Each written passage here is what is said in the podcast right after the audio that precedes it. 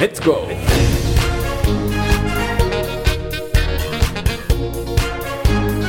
Hablamos de esquí.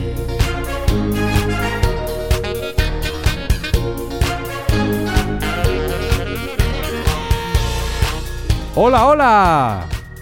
Bienvenidos a un nuevo capítulo de Hablamos de Esquí, vuestro podcast de esquí y nieve. Os habla Nacho Correa y conmigo en la dirección de este podcast está, ya totalmente recuperada, Camil E. de la Morena. Hola Camil. Hola a todos. Bueno, casi recuperada. Pero aquí estamos, una semana más, aunque esta semana es un poco agridulce. Por un lado, hemos estado tan contentos con las nevadas que la lluvia que ha venido después nos ha dejado un poco de bajón. Normal, es que el pasado sábado se pudo esquiar en Valdesquí, en Madrid, de lujo. Sol, buena nieve y ahora está cerrado otra vez. La gran nevada de los Reyes se está yendo en algunas zonas. Pero en otras zonas y en el Pirineo algo aguanta. Uf, menos mal. Pues hoy, Camil, queremos hablar de una noticia que nos va a poner muy contentos, porque puede ser el futuro de nuestro deporte. El esquí tiene futuro, amigos. Sí, hemos quedado para conocer cómo es el sistema que han inventado en el laboratorio de la NEU, que pueden revolucionar los sistemas de producción de nieve. Una entrevista que llevamos un tiempo deseando hacerla. Y además, hoy tenemos a nuestro esquí service de cabecera, Héctor Julvez, para hablar del uso que hacemos de los bastones y más cosas. Y la Copa del Mundo nos ha traído un montón de noticias. Repasamos las más importantes. Además, el slalom llega a dos paradas que seguro que Juan del Campo y Kim Sararic tienen marcadas en sus agendas en rojo, con doble círculo, en fosforito y con tres alarmas. Kid Bugel y Slackme. Ya sabéis que estamos en todas las aplicaciones de podcast, Evox, Spreaker, podcast de Apple, de Google, Spotify, Amazon Music. Y también en radioviajera.com, la primera radio temática de viajes en español. Allí estamos la noche del jueves al viernes a las 12 de la noche. Y por supuesto, en nuestro blog de Nevasport hablamos de esquí. Y este año no os hemos recordado que tenemos un boletín de noticias. En nuestro blog de Nevasport puedes apuntarte al boletín y te mandamos un email cada vez que hay un nuevo capítulo. Y si ahora no te viene bien o te parece complicado apuntarte, nos puedes mandar un WhatsApp al 682 734405, darnos tu email y decirnos que te apuntemos. Y lo hacemos. Venga, que tenemos mucha tela que cortar en los próximos 45-50 minutos que dura este programa. Nadie da más por menos. No, eso está claro. ¿Estamos listos? ¡Empezamos!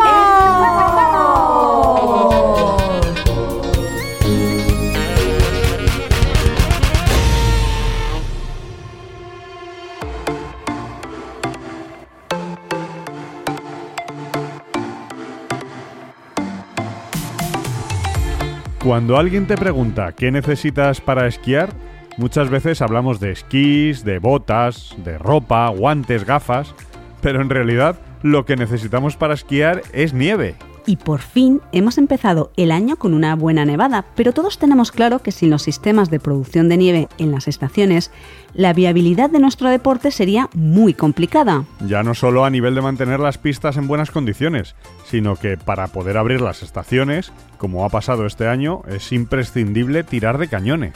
Estos sistemas de producción de nieve requieren de unas condiciones especiales de temperatura, humedad y además conllevan un gasto de agua y de energía que asumen las estaciones para conseguir tener las pistas en condiciones de ser esquiadas.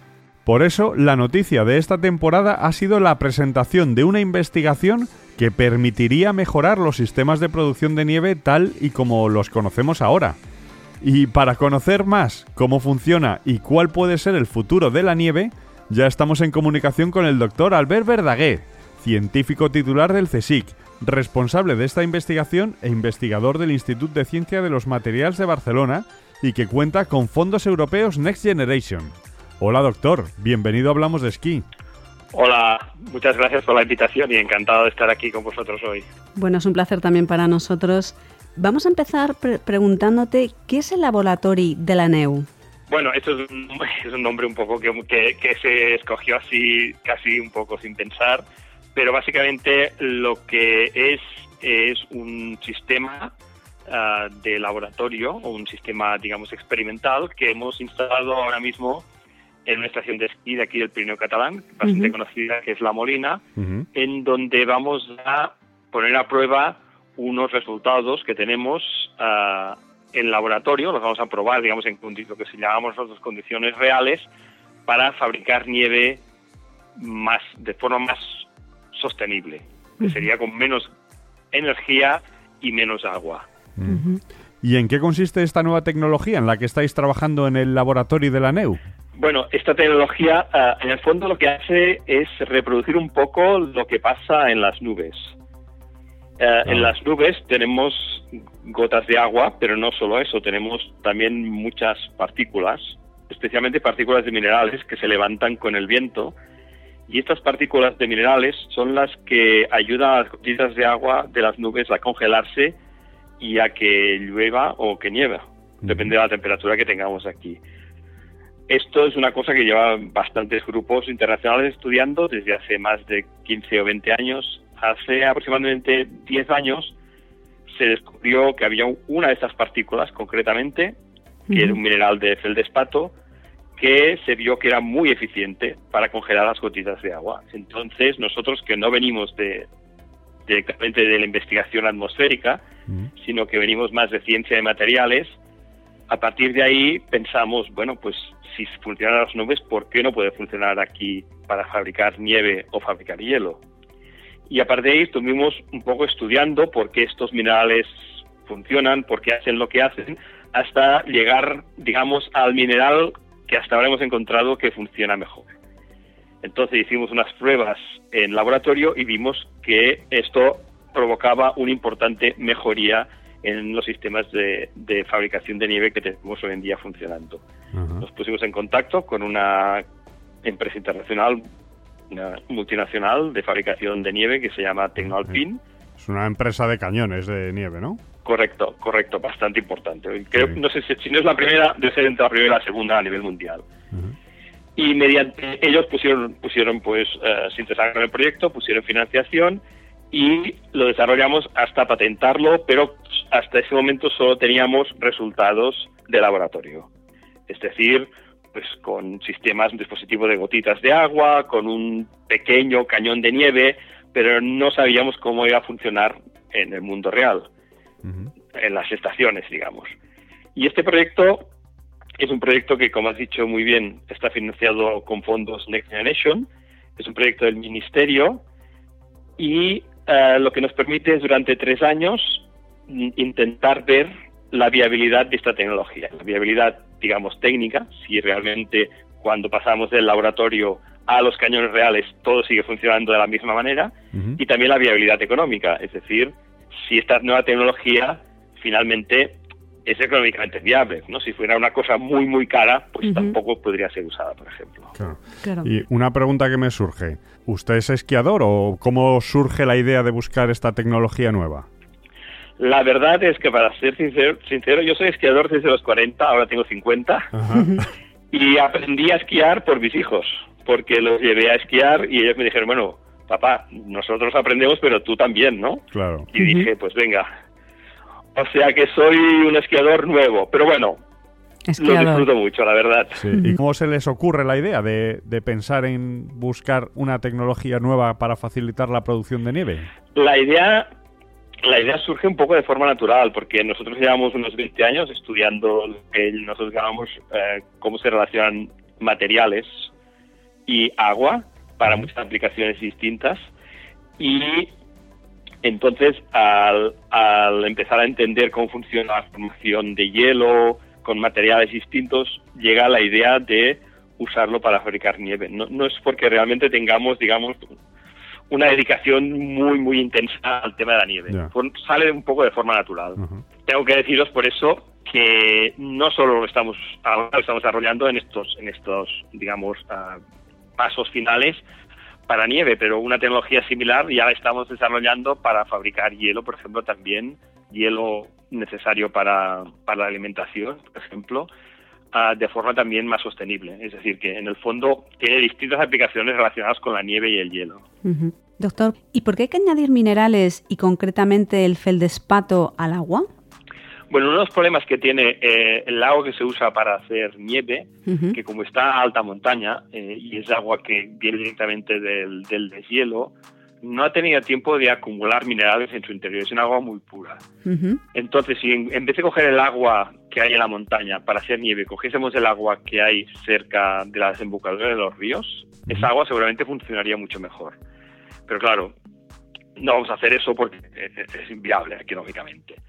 Entonces, eso ya se sabe desde hace mucho tiempo en las estaciones de esquí, que aguas que ellos le llaman un poco más sucias, que contienen un poco más de mineral, ya lo saben que funcionan mejor porque todos los minerales que hay dentro del agua ayudan, ayudan a que estas gotitas, cuando salen por el cañón, si tienen una pequeña partícula de mineral dentro, se congelan con más facilidad, es decir, se congelan a temperaturas más altas. Entonces, lo que hemos hecho nosotros, en vez de poner mineral así, a grosso, ¿no? a grosso modo, sin mirar qué minerales funcionan, pues hemos buscado el que funciona mejor, de qué forma hay que prepararlo para que funcione mejor y solo ponemos ese tipo de mineral. Además, hemos tenido la suerte que el mineral que funciona es un feldespato. Si lo buscáis en la Wikipedia, por ejemplo, veréis que el feldespato es el 60% de la corteza terrestre. Es decir, es un mineral muy abundante, es un mineral total, eh, medioambientalmente totalmente inocuo, no, tiene ningún tipo de, implicación. De hecho, todas las rocas contienen algún tipo de feldespato.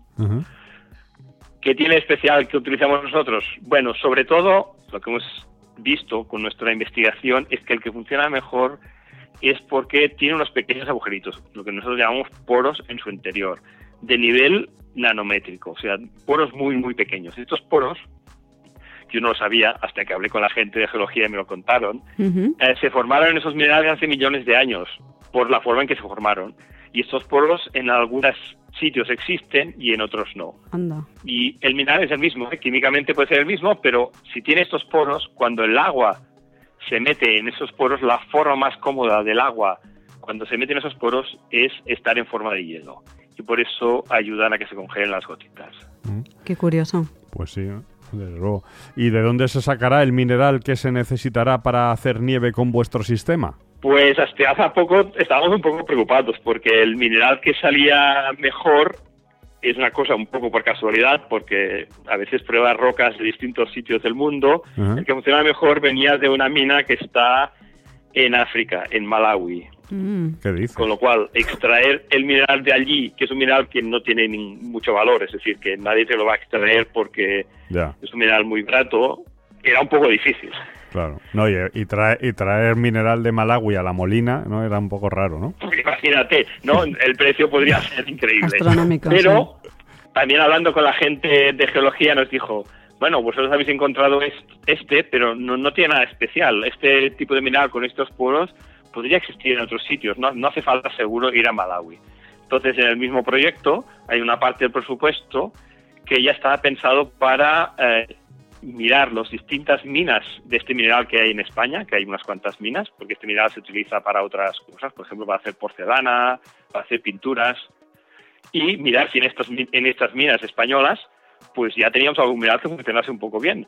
Y ha sido un poco de casualidad, pero el primero que hemos mirado, que es el que teníamos más cerca, yo os diré, no funciona tan bien como el de Malawi, pero bueno, un 90%. Ah. Y lo tenemos, pues nada, a 50 kilómetros de Barcelona. Ah, qué bien. ¿Y, ¿Y, eso se llevaría en sacos o algo así, ¿no? ¿O qué? Sí. sí, en principio esto se, hace, se crea un polvo de mineral por trituración. Hay que hacerlo de una forma especial porque tiene que triturarse de forma que no destruya los poros. Luego se limpia de una forma también porque los poros no queden obturados y se lleva en sacos. Y simplemente tú pones un poco de polvo de mineral en los, como lo hacemos nosotros ahora, es que tenemos un depósito de agua adicional pequeñito, ponemos un poco de polvo y, y de este depósito con una bomba va inyectando el mineral dentro del cañón.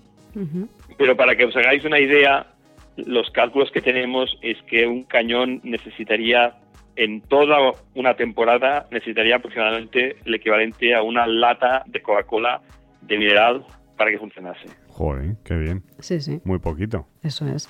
Eso es muy poquito. Bueno, si sumas todas las latas, todos los cañones, bueno, sale un poquito más. Ya. Pero es poquísimo. Porque es un proceso que se llama proceso como en cascada, que solo poniendo un poquito de mineral y que inicie ya la congelación, esto ya provoca que las otras gotitas que no tienen mineral también se congelen. Doctor, ¿y esta tecnología la tenéis patentada? Sí, esta tecnología está patentada a nivel mundial desde el año 2018. O sea, está patentada en Europa, en Estados Unidos, en Japón, en China, en Corea. Y es una patente que es 50% CSIC, 50% de la empresa Tecnolpin, porque también puso ah, en su momento eh, eh, financiación y, y interés. Eso significa que si el resultado sale bien, evidentemente, al ser una patente de origen español, esto estaría disponible para todas las estaciones de esquí españolas, las primeras de todas, seguro. Oh, ah, fantástico.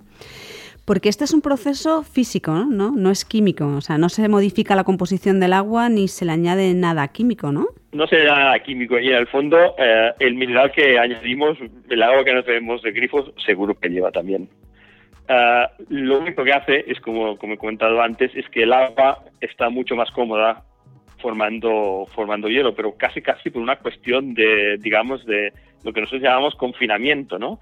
Casi por una cuestión de espacio y de cómo se colocan las moléculas de agua más que por un proceso químico, una reacción química o cualquier cosa de esas. Fenomenal. Esto es muy importante porque lo hace muy seguro, lo hace medioambientalmente totalmente inocuo, no tiene ningún impacto sobre nada, porque al final, eh, bueno, lo comentamos también en, en, una, en una entrevista, hacer un edificio levanta mucho más polvo de lo que levantaremos nosotros en 10 años de, de, estar poniendo allí nuestro, nuestro mineral.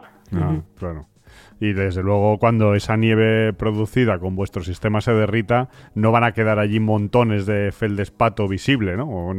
prácticamente, vamos, es totalmente imperceptible. Una lata de Coca-Cola desperdigada eh, en todo el, espacio que cubre un cañón, vamos, no sé, es, mínimo.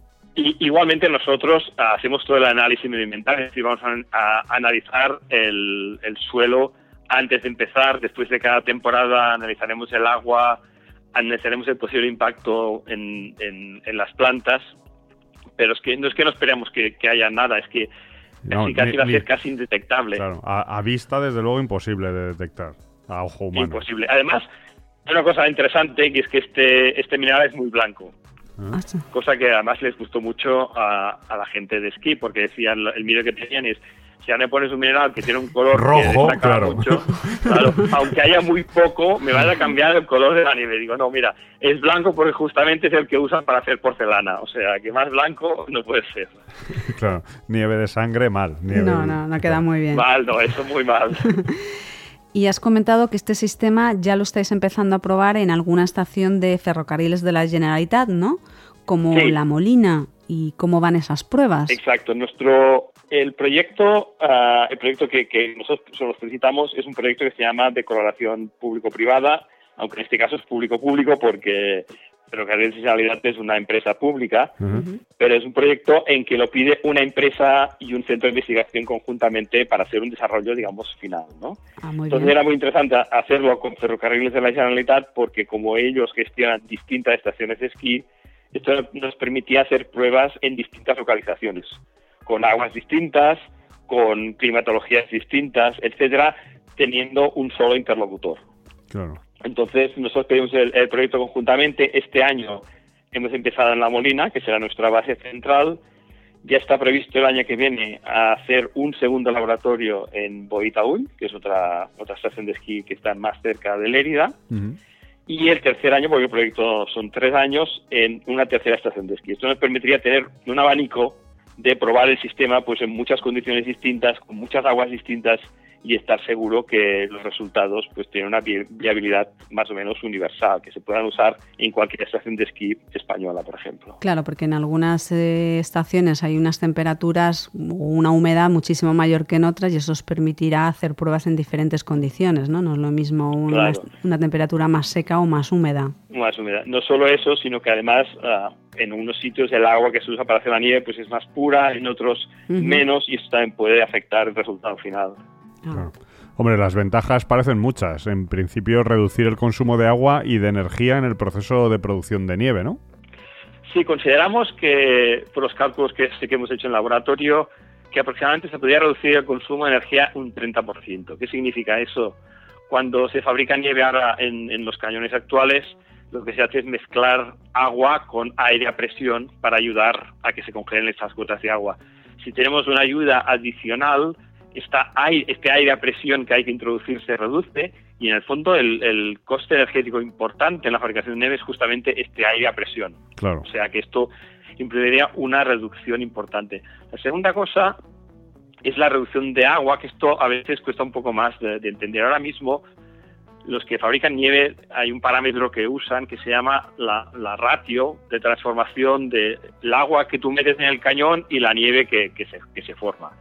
Ahora mismo está en un 75% aproximadamente. Hay un 5% que se pierde porque se evapora, esto no se puede evitar, siempre hay, pues se hace viento, se evapora un poquito y siempre se pierde un poco de agua. Uh -huh.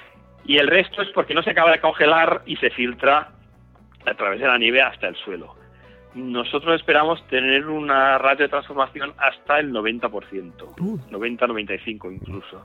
O sea, prácticamente la totalidad, porque lo que se evapora se evapora la totalidad, igual, ¿no? excepto este sí, este 5% un poco que se pierde mientras mientras las gotillas están en el aire. Uh -huh. Eso significaría pues eso, una reducción también de agua en el sentido que por la misma cantidad de agua metida en el cañón tendríamos más volumen de nieve.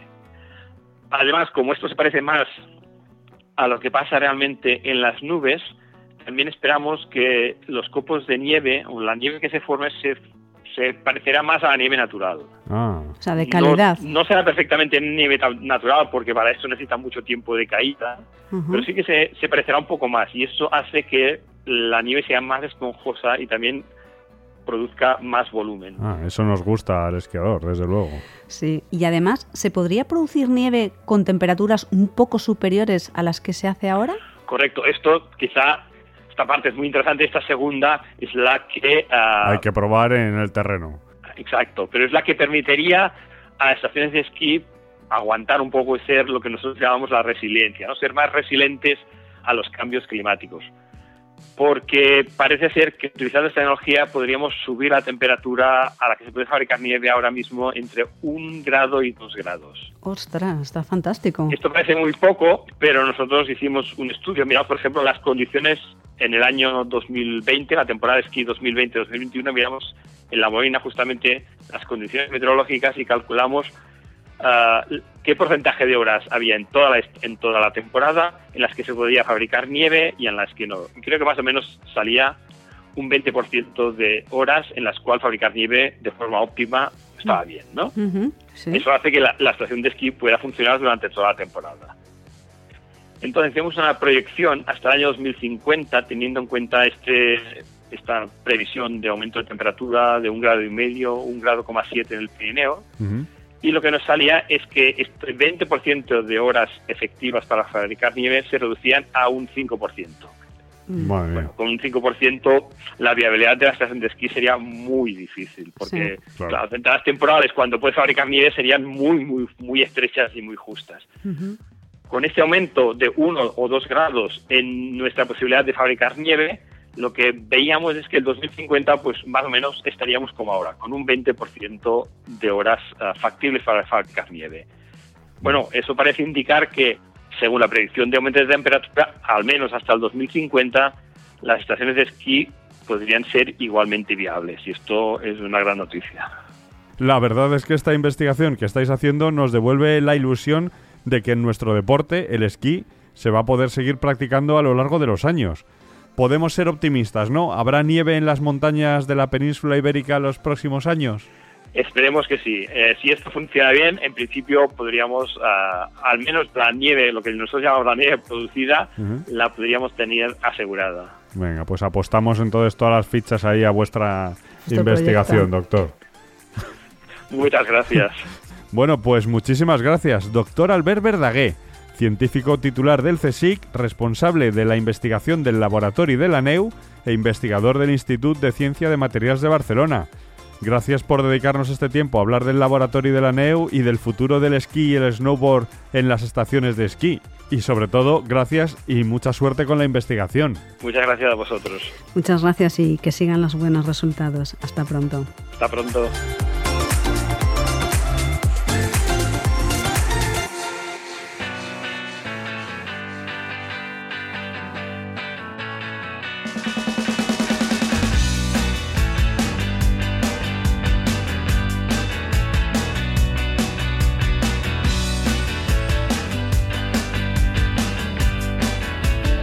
Llega el momento ahora de meternos en faena con el material, con nuestro esquí service de cabecera. Pero hoy queremos hablar de algo que no sé si entra dentro de su ámbito de competencias. Bueno, no tengas ninguna duda de que vamos a aprender cosas muy interesantes, porque en el mundo del esquí no se me ocurre ninguna cosa que no entre en el ámbito del conocimiento que tiene Héctor Hulbert. Pues vamos a verlo, porque ya estamos en comunicación con Héctor Hulbert, director técnico del Club de Esquí Valle de Benasque, que además también ha sido esquí service del equipo nacional. Hola Héctor, bienvenido a Hablamos de Esquí. Hola, muy buenas tardes. ¿Qué tal? ¿Cómo estáis, Nacho Camil? Hola Héctor, pues nosotros muy bien. Mira, hoy queríamos hablar de los bastones, algo de lo que seguro nos puedes contar muchas cosas. Pero antes, ¿es verdad que los bastones son las piezas más abandonadas o descuidadas del material de un esquiador? ¿Tú qué piensas? Eh, por supuesto. Es totalmente lo, el, de las partes del material es el que menos caso le hacemos. Eh, porque al final, eh, ostras, esquiar, ¿qué me hacen falta? Unos esquís y unas botas que sean cómodas. Y ya está, ¿no? No, es que no, hacemos snowboard, somos esquiadores, llevamos palos también. Un buen ejemplo. Exactamente. Oye, pero ¿necesitan los bastones algún tipo de mantenimiento? Eh, mantenimiento en sí, no. Eh, lo que hay que, o sea, lo que nos puede, podemos, los bastones habitualmente, lo, lo que pasa es que se, se, pierden o se roban o lo rompemos cuando subimos en el telesilla. O bueno, más que subimos, bajamos del telesilla, ¿no? Ahí es donde más lesiones sufren los bastones, que es muy habitual, si os fijáis en muchas estaciones, cuando vais por la línea del telesilla vais viendo que hay bastones por abajo caídos, aparte de guantes y otras cosas, pero muchos bastones y luego arriba, siempre en las casetas al lado donde están eh, los pistes, donde están eh, los remonteros y así, siempre suele haber varios bastones partidos ahí, ¿no? Es, eh, es, lo que tiene. los bastones ahí encuentran su fin muchas veces. Y es, la, y es, a ver, luego te puedes caer encima del bastón y doblarlo, romperlo, pero no tienen, no tienen más, más, más, eh, más faena los bastones. Eh, puedes cambiarle rosetas por llevar rosetas más amplias para hacer fuera pista o llevar rosetas eh, más pequeñitas para hacer esquí en pista, pero poquitas cosas más tienen. La salida de las telesillas es muy delicada. Totalmente. Lo que sí es importante en los bastones es el uso, ¿no? Que hay gente que piensa que no sirven para nada. Exactamente. Cuéntanos, Héctor. Exactamente. Yo, bueno, os voy a hablar un poquito de, la historia ¿no? del bastón, de la historia un poco más moderna de los bastones de esquiar, ¿no? De, cuando hace, yo cuando aprendí a esquiar hace casi 40 años ya, que ya tengo unos cuantos, eh, la forma de esquiar que teníamos, de cómo estaban pisadas las pistas y de cómo, y de, de, del material que teníamos, todo esto, eh, entonces hacíamos, eh, nos llamaban el, el clavado de bastón. ¿Por qué el clavado de bastón? Porque el clavado de bastón era lo que te ayudaba a impulsarte a hacer el cambio de cantos lo más rápido posible y tal, pero tenías que clavar y apoyarte fuerte en el bastón. Entonces la medida de los bastones era más larga de lo que es ahora habitualmente y las rosetas eran mucho más grandes porque las nieves no las teníamos muy bien tratadas, aunque pasasen las máquinas quitanieves, retracts o pisapistas, eh, se nos clavaba ahí el bastón, entonces llevan rosetas grandes para que no entrasen, ¿no? Entonces, con toda esta evolución del carving, de, las pistas mucho mejor pisadas, eh, mayor inclinación y así, hemos conseguido que los bastones eh, se cambie ese uso, ya no, sea, ya no se le llame el, clavado de bastón, sino ya sea más un poco el marcaje del giro. Entonces es lo que nos ayuda a marcar el giro antes de empezar el siguiente para poder llevar un buen ritmo encima de los esquís. Eh, y por esta forma de esquiar actual, eh, carving mucho más conducido, eh, posiciones un poquito más bajas, sin llegar a tales extensiones como había antes, pues hace que los bastones los podamos llevar un poquito más cortitos, un poquito más ligeros y que estas rosetas tan grandes ya sean un poquito más pequeñas. Eh, también ha evolucionado mucho y, a la gente que le gusta menos llevar bastones han salido también bastones de aluminio muy ligeros, bastones de carbono en fibra de carbono que también son muy muy ligeros, eh, yo a mí cualquiera de los dos me gusta mucho. Me gusta llevar bastones ligeritos porque me permite que controlar bien mi tren superior. Vale, pues bueno, una vez he explicado esto, sigo enrollándome, ya sé que siempre tenéis buen oído para mí, entonces me sigo enrollando un poquito más porque me gusta, me gusta mucho hablar de los bastones, porque a mí personalmente, para mi esquí, mi tipo de esquí, eh, siempre me han venido muy bien, no solamente para remar de lado a lado, que para eso ya principalmente van de maravilla, ¿no? Y si no, eso solo tenéis que ver la cara de los surferos en un llano cuando pasamos el remando a su lado, ¿eh? ¿No? Qué envidia pues tienen. Exactamente. Pues a mí eh, me, parece que son, eh, aparte de unas herramientas muy importantes a la hora de poder hacer ejercicios y así, para mi esquí personal me han venido muy bien porque yo cuando voy inclinando en las curvas, como he pasado de esa transición del esquí antiguo al esquí moderno, eh, no sabías cuánto tenías que inclinar, cómo tenías que inclinar, cuándo, tal. Entonces era un poco complicado. Entonces eh, en esa evolución a mí el, arrastrar un poquito el bastón por la nieve eh, me dio el tener el tercer punto de apoyo, las dos piernas y el bastón. Y con ese bastón, que lo arrastraba un poquito por la nieve, me notaba muy equilibrado, compensado, veía hasta dónde podía llegar a inclinar seguramente, o sea, ha sido una evolución muy buena y muy satisfactoria. Entonces, eh, ese, solamente eh, el que los lleves y te hagan ese gesto de equilibrio, de saber hasta dónde puedes inclinar y todo esto, es una sensación comodísima. Yo, por ejemplo, que también hago mucho de entrenador, aparte de, de ski service, y me toca ir mucho sin bastones, hay muchas veces que me noto incómodo y perdido. te falta algo. Porque me falta algo, porque no tengo esos puños en los que yo me agarro muchas veces para ir hacia adelante, más agresivo, más eh, con, con un esquí más activo y así.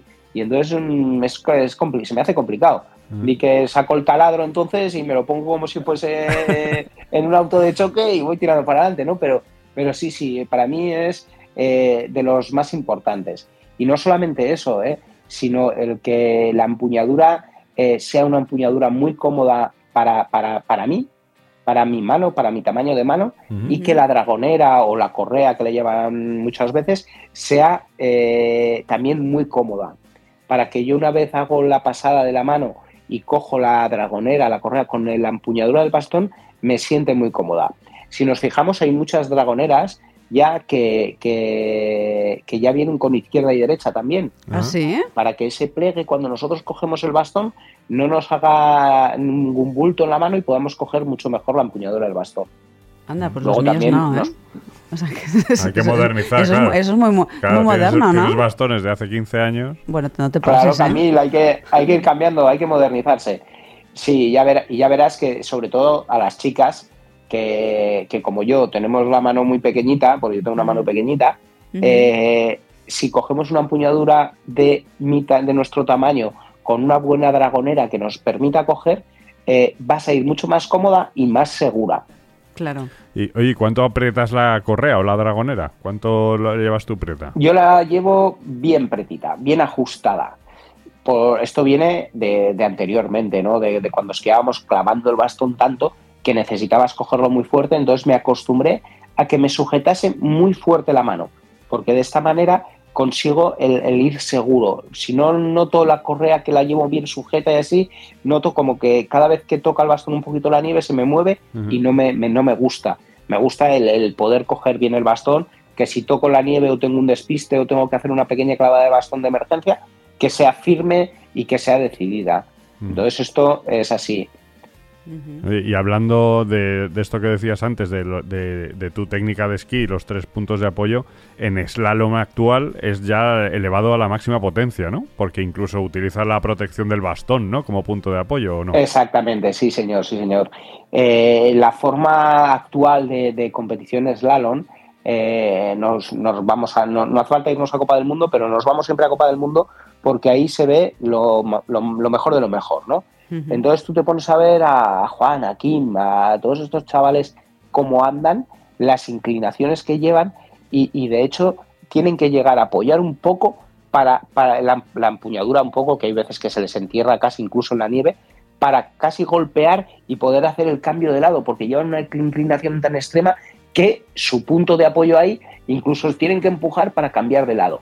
O sea, es súper importante y de hecho, si os habéis fijado, eh, las protecciones de slalom que llevan, se llevan atornilladas al bastón en la parte de abajo de la empuñadura y atornilladas en la parte superior de la empuñadura, cada vez son más grandes hacia los laterales de la mano para que cuando hacen ese gesto y cuando tienen que, apoyar la mano en el suelo, les cubra bien la mano y les proteja para evitar eh, impactos con el palo, que se puedan hacer daño en el dedo.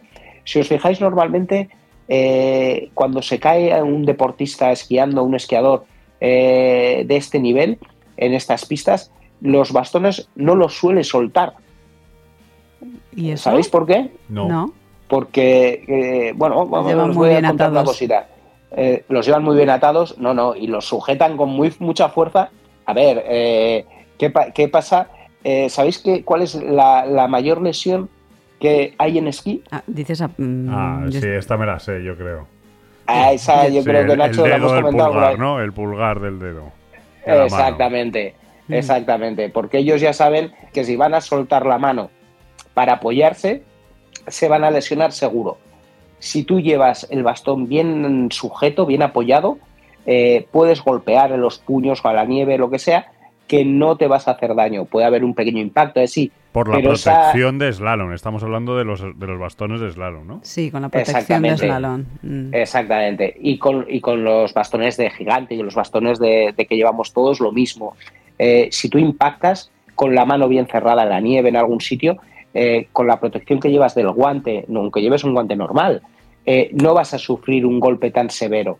El problema es que yo suelte las manos para irme a apoyar, lo que hacemos habitualmente cuando tienes una caída por la calle, eh, si sueltas las manos, exactamente, como llevamos unas dragoneras bastante ajustadas, la dragonera siempre, el bastón se va a quedar entre medio de las manos y mi dedo gordo va a ser el que va a sufrir porque va a ser el único que va a conseguir apoyarse en la nieve. Y, y esa es una de las mayores lesiones que tienen los esquiadores.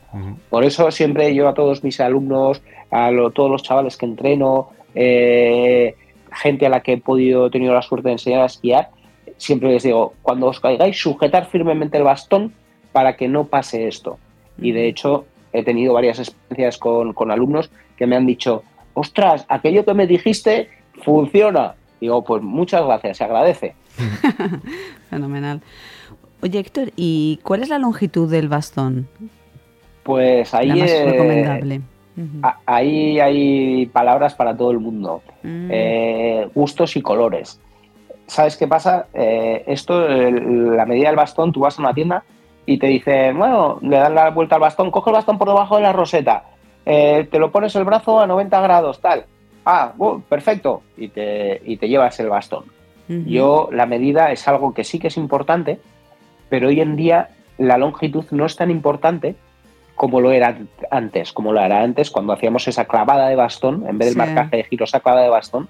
Entonces, eh, ¿qué pasa? Al no ser tan importante, yo le doy menos importancia, busco más la importancia de una buena empuñadura que se adapte bien a mi mano y una dragonera que sea muy cómoda. Vale. ¿De acuerdo?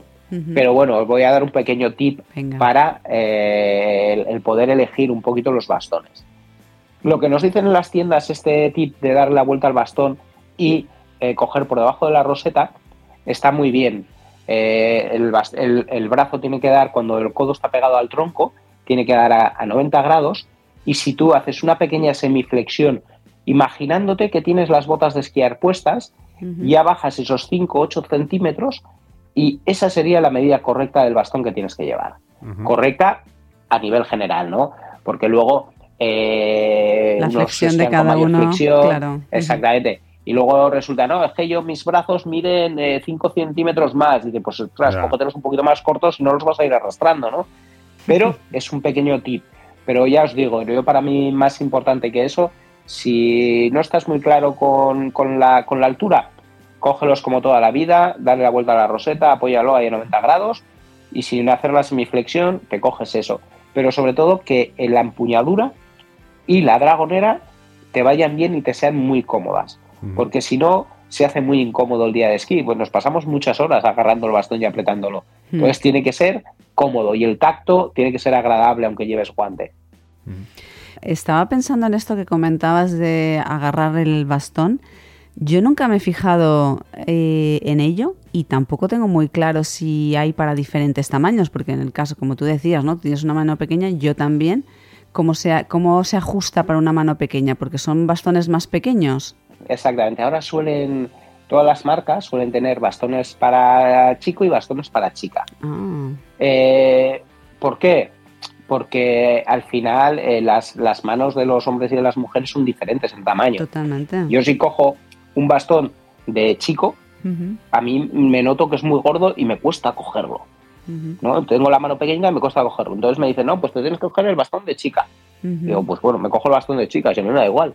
Pero resulta el bastón de chica lleva florecitas, lleva dibujos que estéticamente a mí no me acaban de gustar, ¿no? Entonces, las marcas se están dando cuenta de eso y están y, y ya están empezando a, a sacar tallas diferentes de empuñaduras para que tú puedas elegir, ¿no? Pues yo quiero el bastón este en la empuñadura pequeña, que es la que me casa bien a mí, Yo creo que pues lo siguiente para que haya un poquito para todos. Lo siguiente que tienen que hacer es termoconformarlo, ¿no? Llegues tú a la tienda, no que metas Es- la mano. ese- pero oye, ¿por qué no? sí- ¿Por qué no? Exactamente, esa sería muy buena. De hecho, hay una marca que los guantes ya los sacó de esta manera y, y bueno, tuvieron su aquel durante unos cuantos años. Luego se han dejado de hacer porque el precio que tenían los guantes era desorbitado, ¿no? Pero sí, sí, te los ponían en un horno los guantes, entonces luego tú te los ponías agarrando un bastón, pero luego sacabas la mano del bastón y, y no podías moverte mucho con esos Claro, guantes. Solamente... Parecías un clic de Famóvil. Exactamente, entonces pues bueno. No, hombre, yo digo Eh, de poder tener recambios, ¿no? Que tú te puedas hacer el tuyo a tu medida. Eso sería eso sería lo ideal que, que te lo pudieses hacer a tu tamaño de mano porque luego eh, es, es así no hay luego hay mucha gente que ves por ahí que los lleva colgando que no sé qué qué tal esto no sirve para nada cómo que no sirve para nada para remar en los llanos que mira cómo te mira el surfero aquel no Sí, sí. lo- luego cuando vayas eh, por el parking te mirará él a ti. exactamente Oye, Muy una bien. de abuelo cebolleta. Eh, cuando yo era pequeño, eh, la moda eran unos bastones con corrección angular. Es decir, que desde la empuñadura salía como el tubo, como que se doblaba hacia adelante y luego caía recto. O sea, simple- no, sé, no sé Exacto. por qué se hacía eso y no sé por qué se dejó de hacer. y, y de marca mítica Kerma Exacto, exacto, Ese- la Kerma, es verdad. Era- o sea que tú también los conoces. De colores fosforitos. Hombre, también lo- también de- de- sí sí había unos morados fosforitos así eran guapísimos. Pues mucho. Y eran unos bastones que fue una invención muy. eh, o sea, fue una historia que parece que no, pero los tíos dieron con una pequeña tecla ahí que sirvió para que muchos esquiadores avanzasen el inicio del giro. ¿Qué quiero decir con esto? Que eh, al tú al llevar doblado el bastón un poquito hacia adelante, eh, lo que conseguías era que esos centímetros escasos el bastón clavase un poquito más adelante. Entonces te obligaba a que todo tu cuerpo iniciase el giro antes. Ostras, esto para gente que le costaba eh, iniciar el giro era una cosa muy buena, sobre todo muy utilizados en competición, porque en competición ya sabes que siempre tenemos que intentar avanzarnos lo máximo posible a pasar mejor las puertas y así y tal, pues para competición fue una cosa que triunfó durante unos años muy bueno eh, y luego ya pues bueno pues eh, ya como fue cambiando eh, la- el estilo de esquí cambiamos de, de aquel de aquel esquí alternativo a, a este esquí conducido eh, ya no eran tan necesarios entonces pues dejaron de- de fabricar estos bastones Mm. pero luego durante los años siguieron haciendo el mismo tipo, la- con el mismo tipo de filosofía de bastón, pero ya no eran tan marcados, ya eran un poquito más naturales, éramos hasta que han llegado que, que ya los bastones son totalmente rectos, ¿no? Mm. Curioso. Ujú. Pues nada, aclaradas las principales dudas de los bastones. Muchas gracias, Héctor Julvez, director técnico del Club de Esquí Valle de Benasque. Además, también ha sido esquí service del equipo nacional. Gracias por este rato y te esperamos más veces esta temporada. Un placer, Camil, Nacho, eh, espero que llaméis, que un placer hablar con vosotros y poderos contar las historietas del abuelo Cebolleta. Muchas gracias, Héctor. Y ya sabéis que tenemos un WhatsApp, el 682-734405, abierto para que nos mandéis mensajes o notas de audio con consultas para nuestro Ski Service. Seguro que os las puede responder. Muchas gracias, Héctor.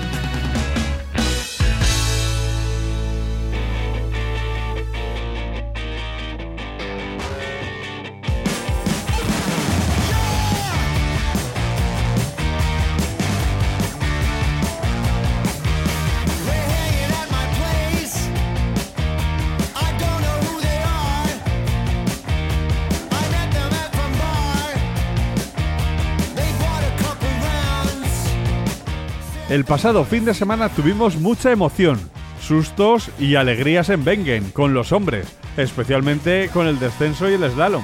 Sí, pero también con las mujeres en Alterman Faugensee, porque no veas cómo está Sofía Gogia. Desde luego, después del supergigante del viernes, en la que se cayó y quedó la última en el puesto 55, Sofía Gogia ganó el descenso del día siguiente.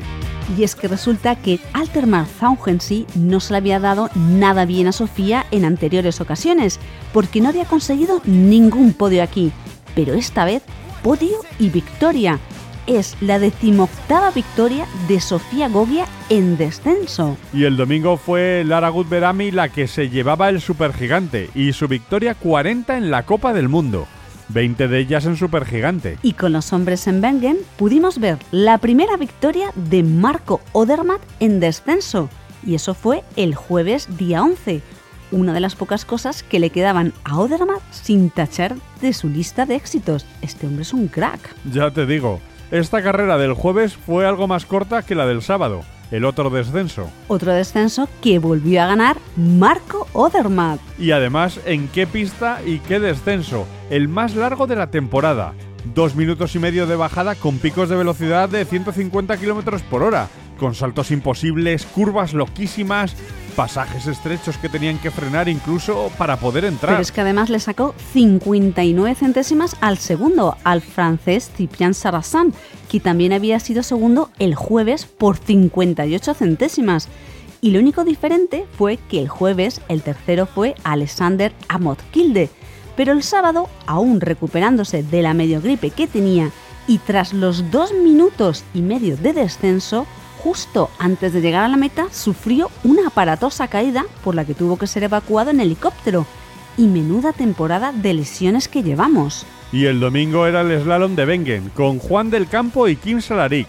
Y esta vez le tocó el turno de clasificarse para la segunda manga a Juan, que quedó en la primera manga en el puesto 21 y finalmente en el 25. Pues seis puntos más que pilla Juan tras esta carrera y que seguro que le dan el punto de energía para afrontar las siguientes que vienen. Nosotros en nuestra sección del Rincón de Juan del Campo le tenemos hablando de los objetivos de la temporada y a qué se puede aspirar realmente. ¿Te parece que le escuchemos, Camil? Pues sí, venga, adelante.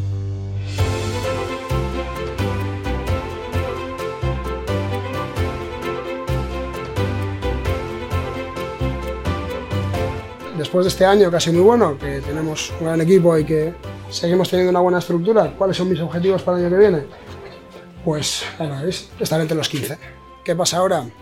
Hemos pasado de estar eh, saliendo el 50 para meterse entre unos 30 primeros para poder optar a una segunda manga. Ahora estamos en 34, en 35. Los 15 no están tan lejos. La idea es meterse entre los 15, la idea es estar en ese gap mucho más corto, más cerca de un podium. ¿Para qué? Porque este año tenemos Copa del Mundo, pero el año que viene hay Copa del Mundo y Mundiales. Dentro de dos años hay Copa del Mundo y Juegos Olímpicos. Y por supuesto, los que estamos dentro del mundo del esquí sabemos que la Copa del Mundo es el gran circuito donde hay más corredores, donde hay más nivel. Pero si a mí me van a elegir, yo prefiero una medalla olímpica. Y si me van a elegir, prefiero una medalla mundialista. Y creo que la, la gran mayoría de nosotros. Entonces sabemos que dentro de dos años y dentro de tres años vienen los grandes eventos. Entonces este año, ¿qué queremos? Hay que ser realistas, hay que ser objetivos, tampoco podemos decir, salgo 34, voy a ganar a los primeros, voy a ir a por el Piñeiro y voy a ir a por el, a por el Marcos Vaz, Pintura y toda esta gente y los voy a reventar, tampoco vienes así, hay que ser un poco más objetivo, vamos a intentar acercarnos a ellos, intentar conseguir mejores dorsales de salida para tener unas condiciones equitativas con ellos. Y entonces podremos competir por una medalla con ellos.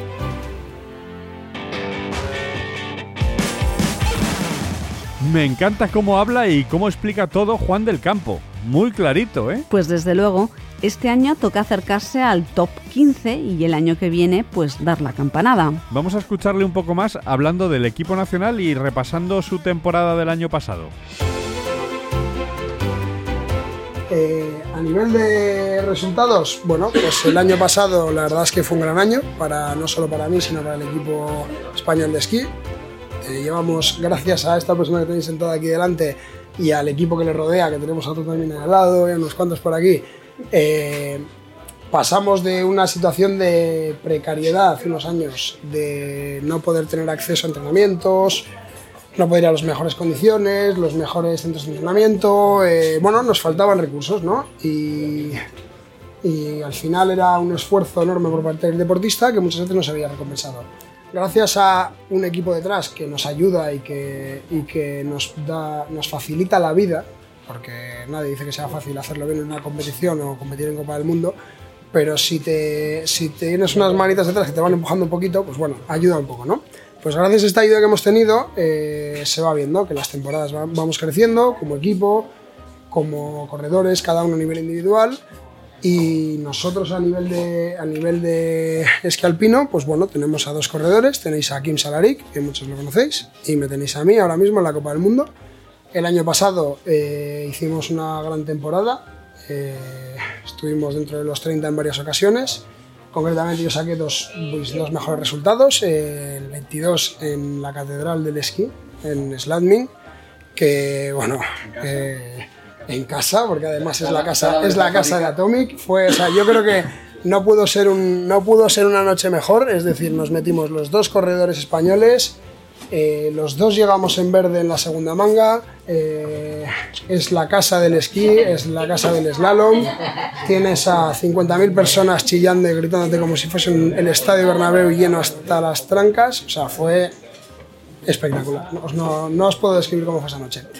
Aparte de eso, el mundial fue una gran carrera. Pude sacar muy buen esquí, me quedé muy cerca.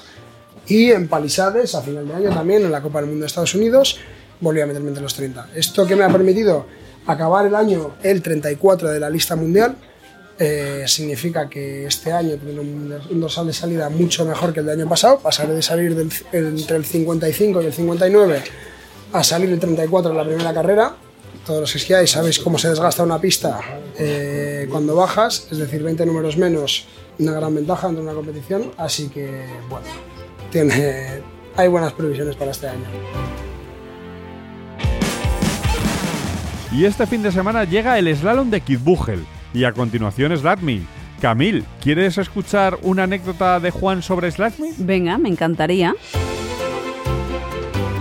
Esto es una anécdota que me gustaría contaros porque es precisamente lo que hemos dicho antes. Todos erramos, todos la cagamos. Yo en Slanding fue la primera vez que me metí en Copa del Mundo, en 2019. Hacía 40 años que un español no se metía en una segunda manga de Copa del Mundo. Y voy yo y me meto en Slanding. 50.000 personas. Tenía casi 24 años, 23 años. ¿Vosotros sabéis lo que es? Eso, cuando llegas abajo y dices, ay, ¿para qué me he metido tú? Que voy a salir el primero 55.000 tíos mirándome y yo aquí, que de dónde he venido de España, que no sé ni lo que estoy haciendo aquí. Bueno, pues ¿qué pasó? Que para cuando bajaba, de hecho muchas veces he vuelto a ver ese vídeo, te pueden decir que la pista estaba helada, estaba como esto que tenemos aquí ahora debajo, porque encima eh, en esa carrera sucede una cosa que es como hay mucho público, se genera mucho calor, se hace una pompa de calor, la pista se funde, se genera una capa de agua y entre la primera y la segunda manga el público se mueve, se congela otra vez y se queda una, una línea muy fina que es hielo puro. Entonces los cinco primeros corredores resbalan. Da igual que tanto tengas, da igual que tengas el mejor esquimal, los mejores atómicos, Rosiñol o lo que vosotros queráis. En realidad los atómicos aguantan mejor en el hielo, pero los mejores atómicos del mundo, lo lleves, a- lleves abrochada la bota hasta atrás, hayas hecho sentadillas con 250 kilos, resbala. Pues yo no lo sabía. Y en la tercera puerta salí, un giro, dos giros, tres giros al suelo. Primera que me meto, segunda manga. Por supuesto, fue una buena noche, pude acabar la carrera, la primera vez que me en Copa del Mundo, tal. Pero yo me quedé con un sabor muy amargo de esa carrera, muy amargo. Me quedé muy defraudado porque para mí era un ridículo haber dicho, me, me acabo de meter y voy y me salgo en la tercera puerta en la segunda manga.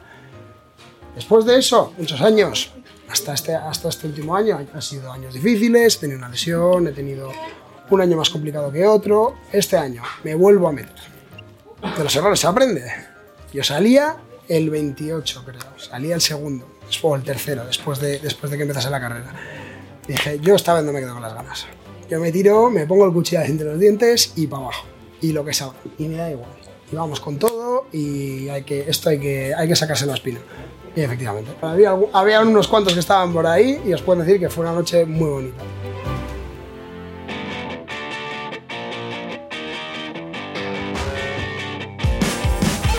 Oye, qué buena anécdota, ¿eh? ¡Qué grande, Juan! Mucha suerte y a por todas esas carreras. La Catedral del Esquí Alpino, la Catedral del Slalom os espera. ¡Vamos, Juan! ¡Vamos, Kim! Menudos nervios, toca estar pegados a Eurosport el fin de semana. Y ya os lo contaremos. Seguro que sí.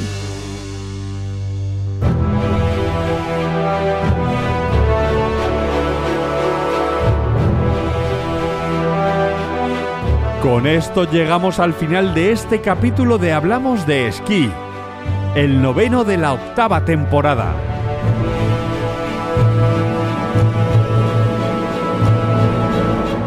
Esperamos que os haya gustado y que a pesar de la situación que estamos viviendo esta temporada con la nieve, hayáis encontrado, como nosotros, un reducto de esperanza en la investigación que está en marcha en el laboratorio de la NEU. No es para allá, pero a mí sí que me ha hecho ilusión. Y Camil, voy a ver si encuentro mis bastones Kerma en algún armario o debajo de la cama de casa de mis padres. Molaría recuperarlos. Sí, sí, pero lo único, ten cuidado que no te coma algún monstruo porque con la de trastos que tienes a lo mejor te encuentras un Tyrannosaurus Rex vivo. Oye, no sé, vete a saber. Vale, iré preparado. Llevaré una cabra o algo que vi en Jurassic Park que les gustaba a los tiranosaurus. bueno, la próxima semana volvemos con un nuevo Hablamos de esquí. Os esperamos a todos. Pasad muy buena semana, esquiad mucho y el próximo jueves volvemos con un nuevo Hablamos de esquí que puede que sea especial, ¿eh? Ya veremos. Sí, sí, pero no adelantemos nada todavía. Pero a lo mejor os podemos presentar un programa especial, con invitados top. Y bueno, más cosas. Hasta la próxima semana.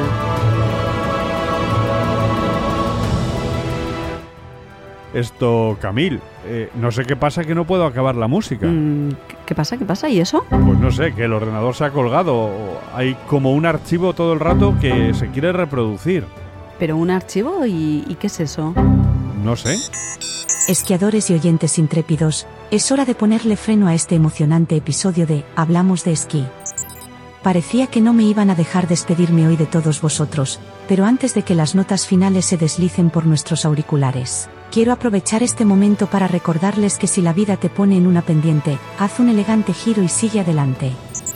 Aquí ChatGPT, deslizándome hacia la salida, hasta la próxima bajada auditiva, donde la nieve y las palabras se encuentran en una pista perfecta. Despidámonos con estilo. ¿Cómo que con estilo? ¿Que no tenemos estilo nosotros o qué? Pero ¿no habíamos quedado en que hoy no iba a aparecer ChatGPT en el programa? Ya, pero ah, se ve que a ella no le ha hecho gracia no aparecer, por lo que parece. Pues yo no sé cómo vamos a acabar esta temporada, porque aquí ChatGPT parece que un poco hace lo que quiere. Bueno, pues lo dicho, despidámonos con estilo. Hasta la próxima semana. Ahora sí. Adiós.